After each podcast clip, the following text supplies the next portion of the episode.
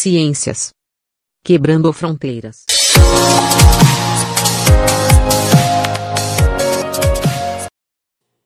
Olá, meu nome é Anderson Santos e hoje a gente vai falar sobre o arco-íris.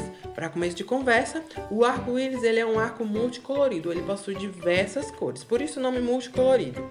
Ele tem aproximadamente sete, que são vermelho, laranja, amarelo, verde, azul, anil e violeta. A cor vermelha, que é a primeira cor que eu falei, fica localizada na parte exterior, na parte de cima do arco-íris. Já a cor violeta fica localizada na parte interior, a parte de baixo do arco-íris. Para acontecer o arco-íris é necessário dois fenômenos. Que fenômenos são esses? A reflexão e a refração. A refração é quando a luz passa de um meio para outro diferente. Já a reflexão é que depois que essa luz passa, ela retorna. Então, para acontecer o arco-íris, esses dois fenômenos precisam acontecer. Bom, e como é que o arco-íris vai acontecendo? Você só explicou o que é refração e o que é reflexão. Bom, vamos pensar da seguinte maneira. as gotas de água que estão suspensas no nosso ar, elas vão estar lá voando de boas, e aí vai vir a luz solar em forma branca, que a luz solar, quando ela chega na nossa terra, na nossa terra, ela chega na cor branca. Elas vão atravessar as gotas de água que estão suspensas na atmosfera e vão refletindo assim a nossa o nosso arco-íris. Pensa assim, que as gotas de água, elas são como um espelho. E aí a luz solar, ela vem, atravessa o nosso espelho e vai refletindo assim o nosso arco-íris. Então, quando o nosso tempo está úmido ou quando chove, necessariamente, se houver esses dois fatores, a reflexão e a refração, vai acontecer o arco-íris sim.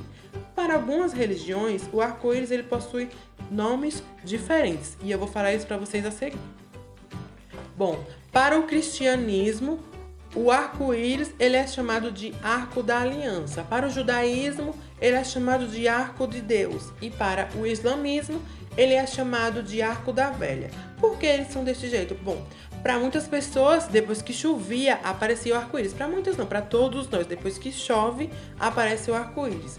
Mas eles não entendiam que, para isso acontecer, existiam vários fenômenos por trás disso. Quando chove, é necessário que as gotículas de água estejam suspensas na atmosfera e esteja sol, e esteja luz solar, para que essa luz solar atravesse essas gotas de água e reflita assim o nosso arco-íris. Então, essas pessoas denominavam que quando chovesse ou quando aparecesse o arco-íris, era sinal de boas notícias, era sinal de coisa boa vindo por aí. Então, essas religiões e outras mais denominaram um nome diferente. Olá pessoal, tudo bem? Meu nome é Priscila e eu vou estar falando um pouco sobre as curiosidades sobre o arco-íris. A palavra íris provém da mitologia grega, cuja deusa Íris era considerada a mensageira divina que deixava um rastro multicolorido pelo céu. Os gregos também usavam a palavra íris para se referir a qualquer círculo colorido assim a íris do olho ou até mesmo o ponto da cauda de um pavão. É comum as pessoas dizerem que o arco-íris vem depois da chuva, porém a presença de gotículas de água no ar pode ser devido a outras razões. Por exemplo, quando há um nevoeiro ou quando a água fica espalhada por conta de uma cachoeira. Assim pode ter um arco-íris mesmo sem a chuva. Existe arco-íris noturno? Verdade. A luz do Sol é um dos elementos principais na formação de um arco-íris. Porém, caso a luz da Lua esteja suficientemente forte, ela também pode formar um arco-íris. Em casos específicos, é possível ver um arco-íris formado em volta da Lua, que é chamado de halo. Os arco-íris são formados no céu devido à luz solar que ficam exatamente na direção oposta ao Sol. O arco-íris, na verdade, é um círculo, verdade? Mas como a maioria das pessoas vê o arco-íris a partir do chão, só é possível ver um semicírculo do fenômeno óptico. Pode acontecer um arco-íris duplo? Verdade. Como vimos anteriormente, a luz continua refletindo sobre uma gota de água. Dessa forma, em condições ideais, é possível que haja a formação de um segundo arco-íris. Ninguém vê o arco-íris do mesmo jeito. Também é verdade. Um dos fatos mais fascinantes sobre o arco-íris é que duas pessoas não conseguem ver exatamente o mesmo arco-íris. Isso porque quando você está olhando para um arco-íris, você está olhando para a luz que é refletida pelas gotas de chuva acima do horizonte.